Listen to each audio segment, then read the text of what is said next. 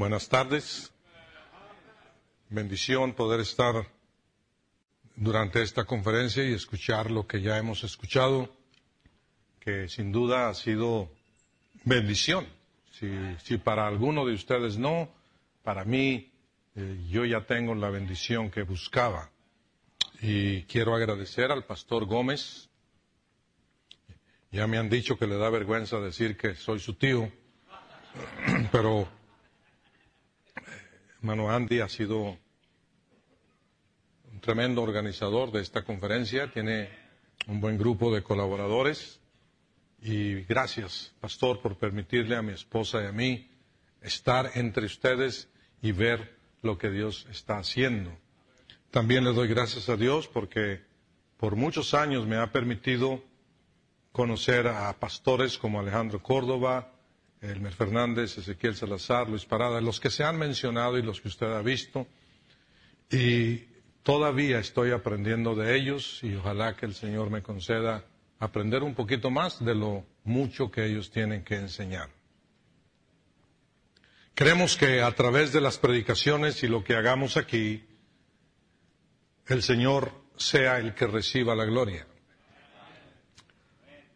Aún la Biblia dice que buscar la propia gloria no es bueno, en Proverbios 25. No hay razón para que un pecador como usted o como yo lleguemos a querer reconocimiento o gloria. Predicamos y deberemos hacerlo siempre para que nuestro Señor reciba la gloria. Necesitamos constantemente ser recordados de que lo vil de este mundo y lo menospreciado es lo que Dios ha escogido para que anunciemos su evangelio.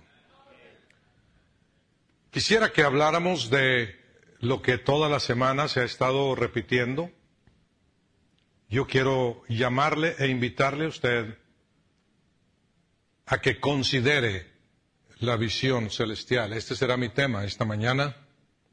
Y recordando la porción del versículo 19 de Hechos 26, donde Pablo dice, no fui rebelde a la visión celestial.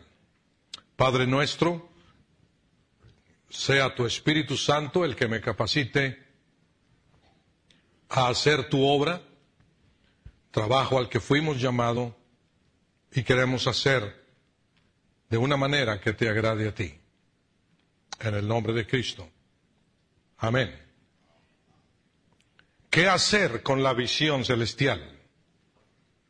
Para empezar necesitamos entender y probablemente ser recordados que ver o visión es la capacidad de ver. También visión se deberá entender como algo que uno se imagina, una imagen que vemos en nuestra mente. Todavía más, algo que vemos o soñamos especialmente, y no digo soñamos cuando estamos dormidos, sino que estamos meditando en ello, estamos pensando, estamos visualizando algo, principalmente cuando tiene que ver con nuestra relación con Dios y nuestro servicio a Él. Sin duda que el pastor Córdoba, de una manera muy elocuente y con la retórica más selecta, nos explicó de esto anoche y nada, nada eh, faltaría que se dijera para entender de qué se trata la visión celestial. Mis estimados hermanos y amigos, pastores, la visión de nuestra vida, la visión de su vida, va a definir quién usted quiere ser. La visión que usted tenga de su vida al servicio de Dios va a llevarlo a terminar siendo lo que usted llegue a ser.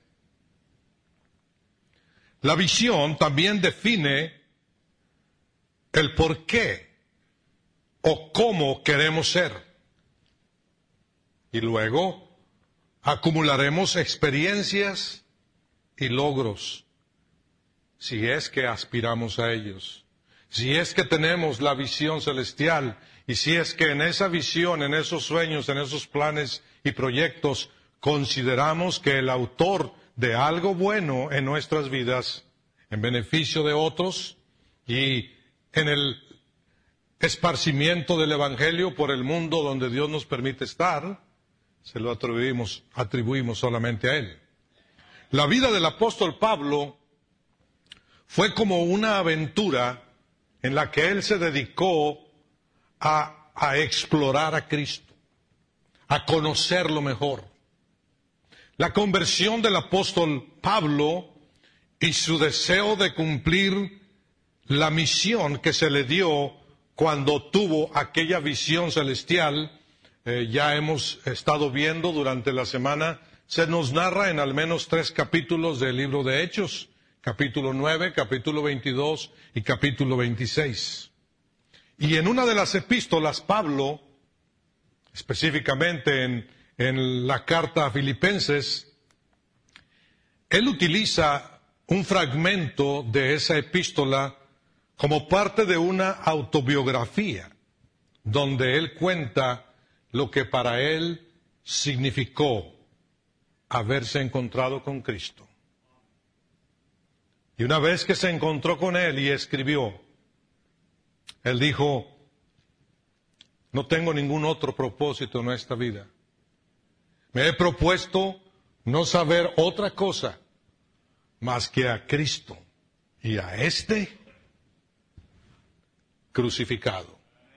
Oh, que la visión de nosotros involucrara más el pensar en el Cristo sacrificado en beneficio de toda la humanidad y en procurar el perdón de mis pecados y de todos aquellos que invocan su nombre.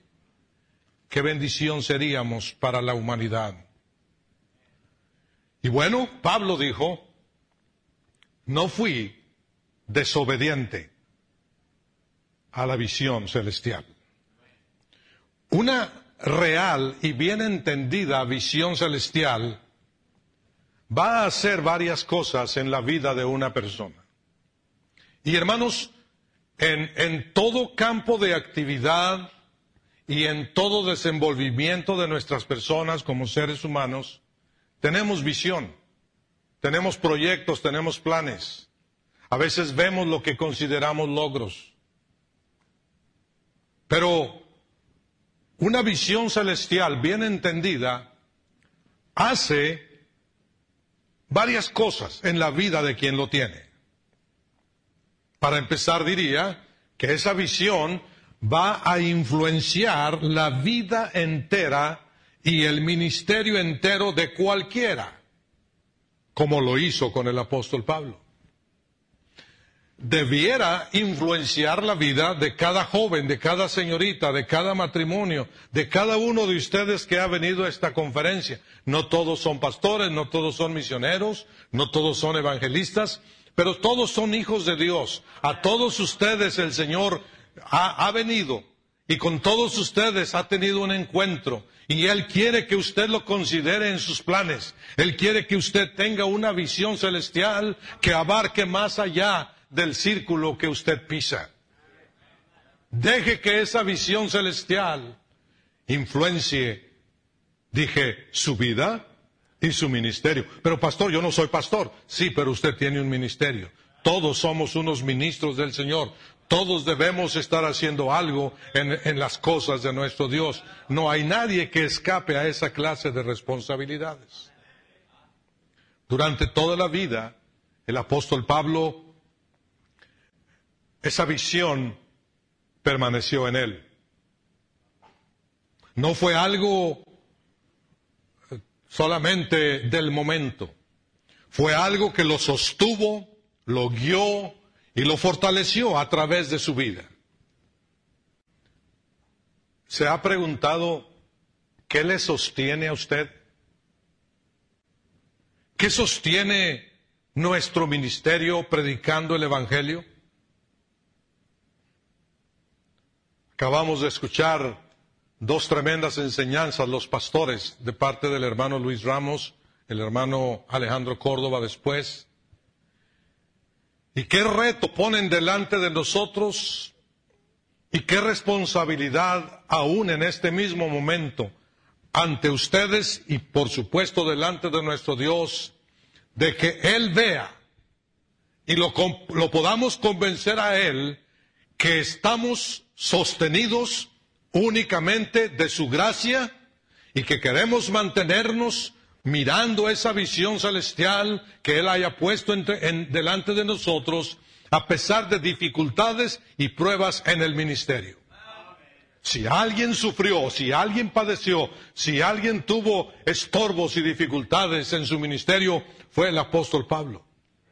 Pero él llegó a decir, por lo cual, por amor de Cristo, me gozo en las debilidades, en afrentas, en necesidades, en persecuciones, en angustias, porque cuando soy débil, entonces soy fuerte. Qué paradójica manera de hablar de Pablo. Cuando soy débil, es cuando soy fuerte. Pero después de mencionar esa pequeña paradoja, nos dice cómo es que eso sucede en la vida de alguien que mantiene su visión celestial enfocada correctamente. En segundo lugar, ¿cómo es una visión celestial? La visión de Dios y su llamado no son cosas temporales ni fenómenos pasajeros en la vida de nadie. El otro día fue el hermano Andy que dijo, los sueños del hermano Elmer son mis pesadillas. ¿Sí fue usted el que dijo eso? Ah, de Córdoba, ¿verdad? Sí, tenía que ser él. Si no, no, yo, yo, yo dudaba que de los labios de Andy saldría algo así, pero de Córdoba no tengo ni la menor duda.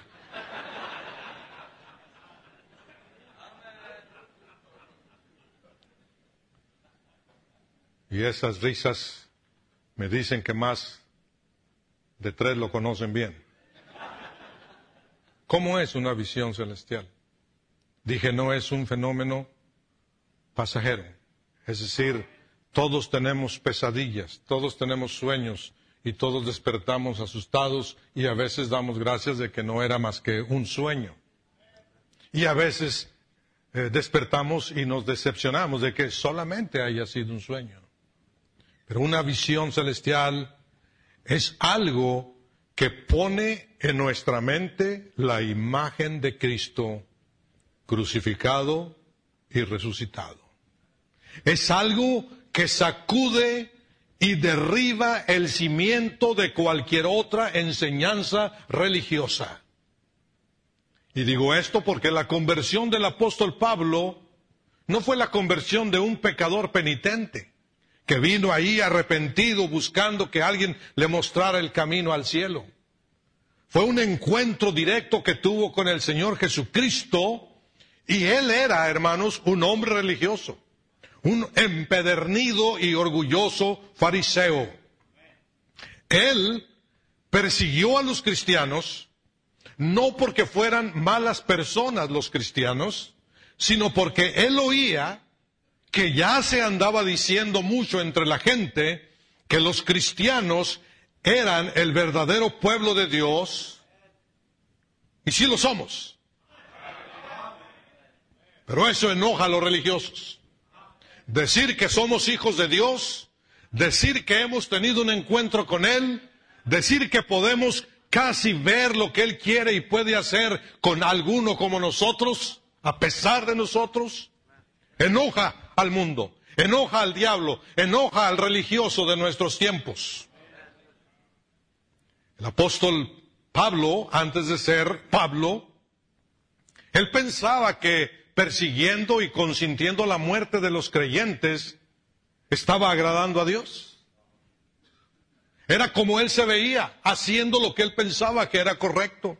Recuerdo que en parte de su testimonio, en el capítulo 26, del 9 al 11, dice, estoy en Hechos, yo ciertamente había creído mi deber hacer muchas cosas contra el nombre del Señor Jesús de Nazaret. Imagínense nada más a un hombre, un muy religioso, un muy educado, un muy influyente, diciendo, ahora en conocimiento después de la visión celestial, diciendo, yo creía que hacía bien. Yo encerré en cárceles. Tenía poderes de los principales sacerdotes. Cuando los mataron, yo di mi voto. Muchas veces los castigué en todas las sinagogas. Los forcé a blasfemar y enfurecido sobremanera contra ellos, los perseguía hasta donde fueran, hasta las ciudades extranjeras, dice. Sin embargo, llega el momento, viene la experiencia devastadora en aquel camino a Emaús cuando él escucha una voz. Yo, yo pienso que era una voz, bueno, era una voz sobrenatural, pero le habla directamente como yo creo que Dios nos ha hablado a todos esta semana directamente. Y cada uno debiéramos poner nuestro nombre ahí. Y aquí le dijeron a Saulo, Saulo, Saulo, ¿por qué me persigues? Yo sé que muchos van a filosofar esto y decir, bueno, pastor, pero yo, yo no estoy como Saulo persiguiendo a los cristianos, pero usted está persiguiendo una visión. Y no necesariamente es la visión celestial. Y el Señor quiere saber qué persigue usted. Pablo tiene que responder bajo convicción, ¿quién eres, Señor? ¿Quién eres? Y la respuesta que todos conocemos, soy Jesús, al que tú andas persiguiendo, al que crees que vas a acabar y borrar su nombre del mapa. Yo soy. Arreglemos cuentas. Y la creencia de Saulo de que la clave del trato con Dios y con toda su creación era nada más con los judíos, ahí se derrumba y se cae a pedazos. Descubre que hay otra forma de relacionarse con Dios. Y eso es Señor. Eso es la fe en el Señor Jesucristo. ¿Saben? La religión y el entusiasmo de los religiosos no siempre son buenos. Estamos viviendo en una época en la que las religiones se han convertido en, problemas grandes. Hemos oído de cómo, de cómo eh, predicadores que antes se paraban detrás del mismo púlpito hoy no se hablan, porque ellos son de otra corriente. Predicadores que antes invitaban a predicar ahora critican desde sus púlpitos. Y todo eso se hace por la manera equivocada de entusiasmarnos acerca de las cosas de Dios. No sigamos viviendo en la época y tiempo en que la gente del mundo está considerando a la religión una amenaza. Oh hermano, que nos consideren una amenaza porque estamos en favor de la vida, porque estamos en favor de que la Biblia se lea, porque estamos en favor de que el Evangelio se predique libremente y no se le pongan estorbos, y porque estamos en contra de todo aquello que la palabra de Dios, que es la luz que nos permite ver, como se nos predicó anoche, nos dice, discierne entre el bien y el mal. Pablo fue un entusiasta religioso, perseguía, consentía en la muerte de los seguidores del Señor y mire, déjeme darle un ejemplo muy sencillo de lo que es malentender la visión celestial. ¿Sabía usted que Moisés fue uno de esos? En su celo por su raza, por su gente, fue y mató a un egipcio. Él pensaba que estaba haciendo bien, pero no hacemos bien. Y esa manera de pensar y actuar sigue siendo la manera de pensar del sectarismo de nuestro tiempo. Y aún los bautistas podemos ser una secta si pensamos que mi denominación, mi grupo, mi personalidad, mi manera de hacer las cosas es lo que hay que seguir viendo y que otros vean. No. Mejor, considere, considere la visión celestial. No confundamos la lealtad a nuestro Dios con el fanatismo religioso. La visión del Cristo crucificado y resucitado fue lo que liberó a Pablo de su religiosidad externa falsa. Y se convirtió en una relación interna, continua, sólida, firme, en donde él encontró salvación, no solamente ya para los judíos, sino también para los gentiles, para usted y para mí. Pablo vio en la cruz de Cristo el lugar donde hubo salvación y la sigue viendo para usted y para mí. Pablo pudo oír las palabras resonando del cielo, levántate. Y esto debemos oír nosotros. Vamos a levantarnos, hermanos. Levántate implica, deja la comodidad, no solamente porque estaba caído, pero nosotros necesitamos levantarnos de la comodidad, ponernos firmes sobre nuestros pies y sobre lo que creemos, dice el Señor, porque para eso te me aparecí. Si estás teniendo una visión celestial que tenga sentido, no dejes que te hagan una estatua San Pablo Tú ponte a predicar el Evangelio y muérete predicando el Evangelio y nos vemos en el cielo.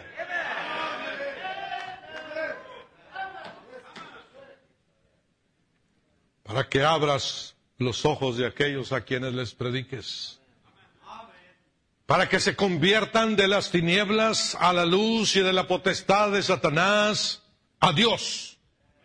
Para que reciban por la fe que es en mí, por favor note, fe que es en el Señor, no en un sistema religioso, no en un grupo de religiosos, no en nadie, sino en el Señor, y perdón de pecados, herencia entre los santificados. Número tres, la visión y misión celestial tiene que ser el predicar fe en Cristo a toda criatura. Pablo fue dominado por una realidad distinta a él mismo. ¿Qué quiere decir esto? Dije, Pablo, después de la visión celestial que mantuvo con él el resto de su vida y hablaba repetidamente de ella, fue dominado por una, una realidad distinta a él mismo. ¿Cuál era esta?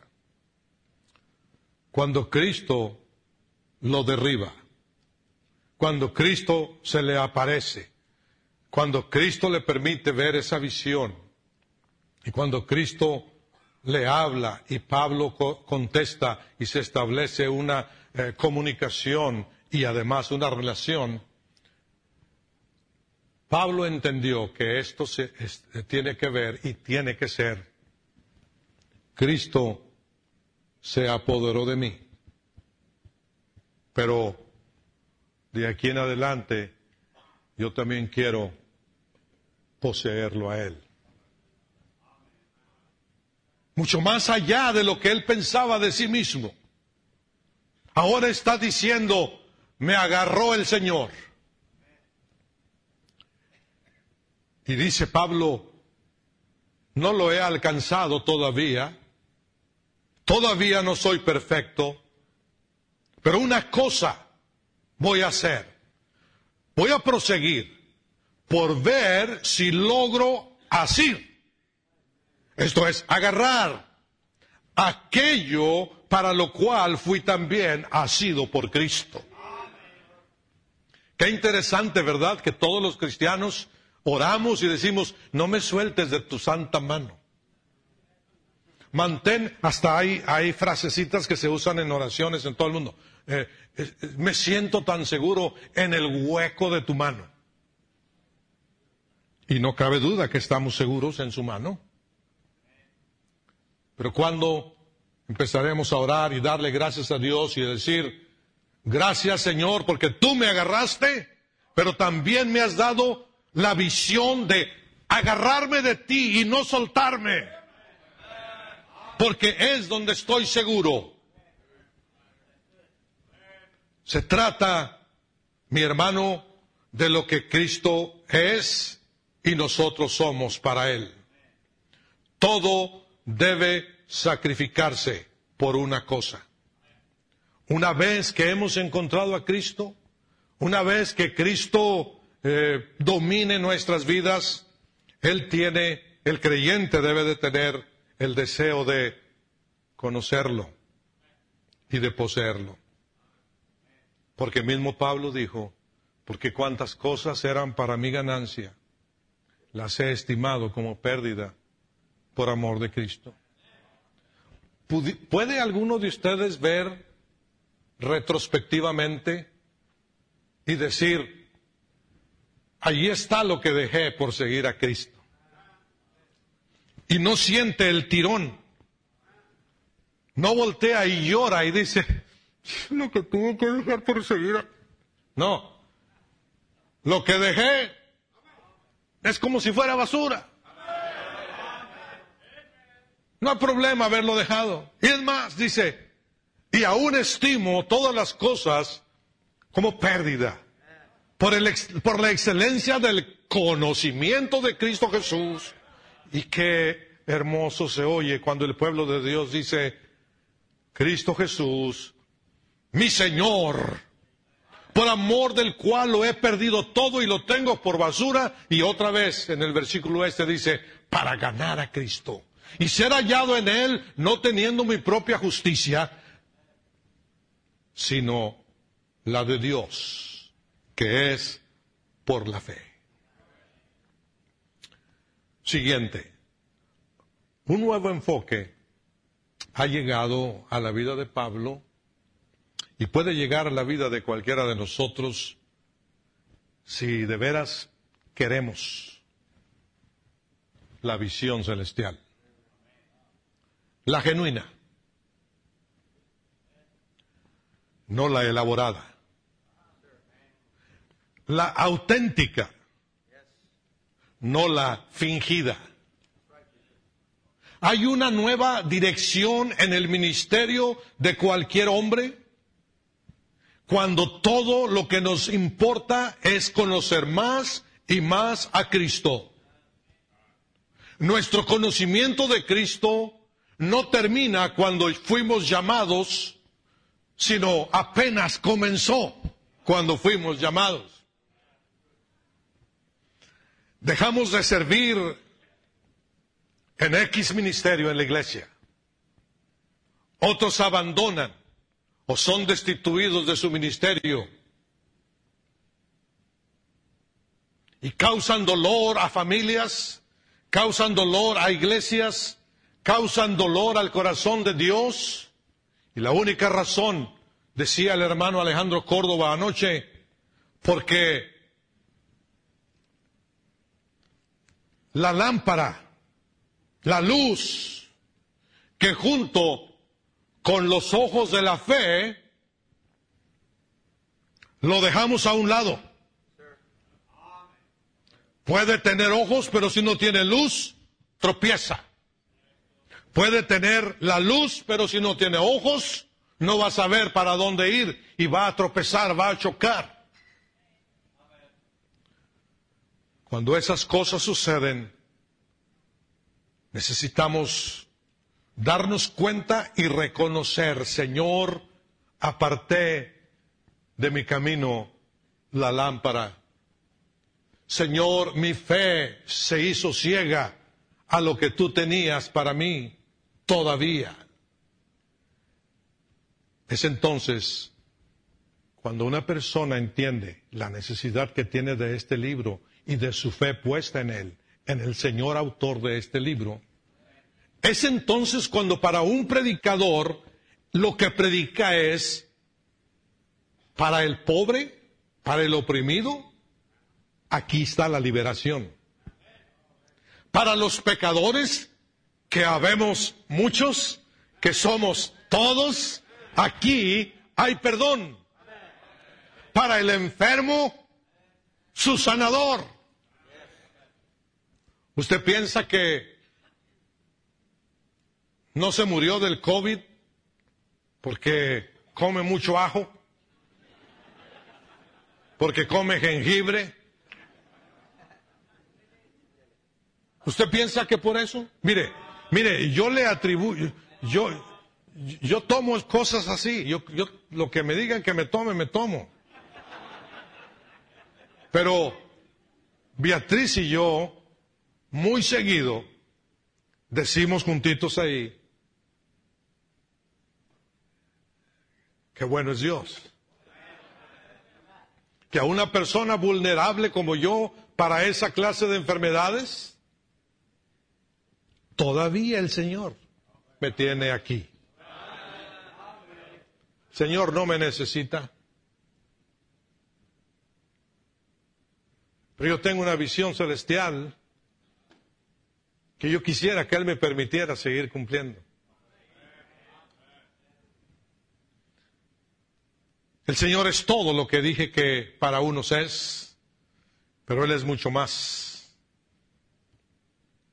Para Pablo, Pablo decía, para que habite Cristo por la fe en vuestros corazones, a fin de que arraigados y cimentados en amor, seamos plenamente capaces de comprender todos los, con todos los santos cuál sea la anchura, la longitud, la profundidad y la altura. Déjeme detenerme aquí un, un minutito. Se mencionan cuatro dimensiones del amor de Dios, que Pablo dice, cuando uno tiene una visión celestial, uno conoce y quiere seguir conociendo. Cuando yo pienso en esas dimensiones, la primera que se menciona es, aquí en el texto que le acabo de leer, la anchura. ¿Qué tan ancho es el amor de Dios? Es tan ancho que abarca a todo el mundo. Y todo aquel que quiera puede tener ese amor. Pero luego menciona longitud. Si pensamos en el amor de Dios como un río, es tan ancho que abarca todo el mundo. Su longitud abarca desde la eternidad hasta la eternidad. Con amor eterno los he amado. Pero luego vemos la profundidad. ¿Qué tan profundo es el amor de Dios? Dejó su trono de gloria. Siendo Dios, se despojó a sí mismo. Vino y tomó la forma de siervo. Se humilló y ya estando en la forma de siervo, se humilló más y fue obediente hasta la muerte de cruz ¿Qué más profundo puede ser el amor que viene desde el cielo hasta lo más profundo de la tierra? Y luego la altura. ¿Quiere una visión celestial? Imagine esas cuatro dimensiones del amor de Dios. ¿Cuál es la altura? Viles pecadores condenados al infierno por la anchura, por la longitud, por la profundidad y la altura del amor de Dios, esta misma tarde, hermano Andy, usted y yo estamos sentados en los lugares celestiales porque estamos en Cristo. Ustedes también. Sí, no nomás, no nomás los Gómez, también ustedes. Si usted está en Cristo. Si no está en Cristo, esté donde esté, está perdido. Y no tiene ni la más mínima idea de lo que es tener una visión celestial. Pablo estuvo ansioso no solo por conocer a Cristo, sino también por compartir sus sufrimientos y veremos, veamos que sí lo hizo. Cerca del final de mi predicación, le diré de mi visión, entendiendo por esto que visión no es lo que los testigos y los mormones tienen en mente. Yo creo que muy ampliamente se nos ha dicho de qué se trata una visión celestial. Salvo a los 14 años, me vi ya no yéndome al infierno, sino al cielo. A los 21, 22, me vi siendo un estudiante de colegio en el estado de Michigan, predicándole a los migrantes de los campos de ese estado, donde mi padre fue salvo. A los 25, ya casado, ayudando a papá a predicar en los ranchitos, y usted debe de saber que probablemente mi ministerio nunca significó mucho, no salí de donde mismo, eh, pueblitos pequeños en el desierto de Coahuila y Durango, lugares donde no llegan misioneros, respirando polvo con estiércol de cabra. Y no estoy quejándome, estoy hablando de mis privilegios que tuve. Y a esos 25 años mi visión era seguir haciendo aquello, pero al mismo tiempo que tenía que trabajar en mi profesión para sostener a una familia de seis. A los 28, continuando el ministerio que mi padre había iniciado, me seguía viendo haciendo algo, pero yo sabía que no estaba haciendo lo que pudiera hacer si mi visión celestial se ensanchara. Un lluvioso febrero de hace 35 años, soy malo para calcular, por eso no digo el año, Elmer Fernández, Alejandro Córdoba y Rolando Garlic predicaron. El siguiente año, Ezequiel Salazar y Tommy Ashcroft. Pero esa tarde lodosa en el cemento polviento de mi querida iglesia en Nazareno, Durango, oí predicar a estos hombres de la visión que ellos ya habían adquirido y que yo parecía estar perdiendo. Siendo un joven aquel entonces, de rodillas, le dije al Señor, ¿me podrás ayudar y ver realizado lo que estoy viendo ahorita solamente en mi mente?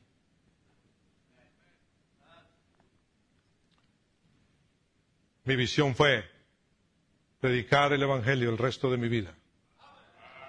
Y gracias a Dios por una esposa que me siguió. Ahora, ya no siendo el pastor de la Iglesia Bautista Bíblica de la Gracia en Gómez Palacio, Durango, oro por el hermano Ramón Sosa, por José Luis Salazar y por Isaac Cisneros. Que Dios los use para ser los hombres de Dios, que tengan la visión celestial de predicar el Evangelio hasta que Dios se los permita. Pero esta mañana, la visión que yo tengo abarca mayormente a jóvenes y señoritas, pero no excluye a personas de cualquier edad. que pudieran ver en nosotros, y otra vez, esto no es una queja ni un lamento, sino es simplemente estar parado donde vemos que ya tiene 70 años Antonio, el hermano Córdoba me anda pisando los talones, y otros también estamos ya en, en la última, en, en el último tercio de la vida.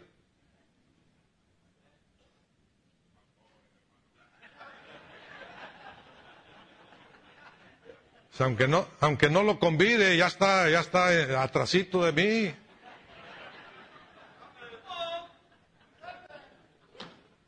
Pero mi visión es que esta semana pudiéramos ver a hombres jóvenes decidiendo agarrar la estafeta, la antorcha y seguir predicando el Evangelio. Jóvenes, oigan esto, denos el gozo de verlos comprometiéndose con Dios a tener la visión celestial y seguirla. Al principio le dije, mi mensaje se llama Considere la visión. Leyendo mi Biblia esta mañana, en Deuteronomio 12.7 leí, considera los años de muchas generaciones. En Samuel leí, Considera cuán grandes cosas ha hecho el Señor. Y luego en Salmos dije, junto con el salmista, consideré mis caminos y volví mis pies a tus testimonios. Es momento de considerar nuestros pasos. Es momento de considerar nuestra visión. Es momento de considerar y tener compasión y orar fervientemente por el sacrificio que esta iglesia hizo para tener esta conferencia, hermano, como para salir de aquí y tirar a la basura todo lo que oímos, todo lo que se nos dio, todo lo que se invirtió, si no consideramos esa visión celestial. Y Pablo le dijo a Timoteo, y le digo a ustedes, queridos jóvenes, Pablo dijo en segunda de Timoteo 2.7, considera lo que te digo. ¿Consideraremos lo que se nos ha dicho? Oh hermano, no considerar lo que se nos ha predicado esta semana. Sería la tontería más grande que usted vaya a cometer durante mucho tiempo y probablemente durante su vida. Pablo hablando al joven Timoteo, considera lo que te digo y el Señor te dé entendimiento en todo. Es decir, todo lo que oigas de mí, entiéndelo con la ayuda de Dios. Jóvenes, damas, esposas de pastores, pastores, laicos, ¿ha considerado la visión celestial? Yo ya he considerado las cosas y 70 años me hacen muy seguido pensar en que ustedes jóvenes nos harían un favor grande si esta tarde consideraran la visión celestial. ¿Le daría a usted el gusto si los demás predicadores no se quieren considerar ancianos? ¿Le daría la, felicidad a este anciano? No, y es que traigo una credencial que dan en México que, que dice descuento de la senectud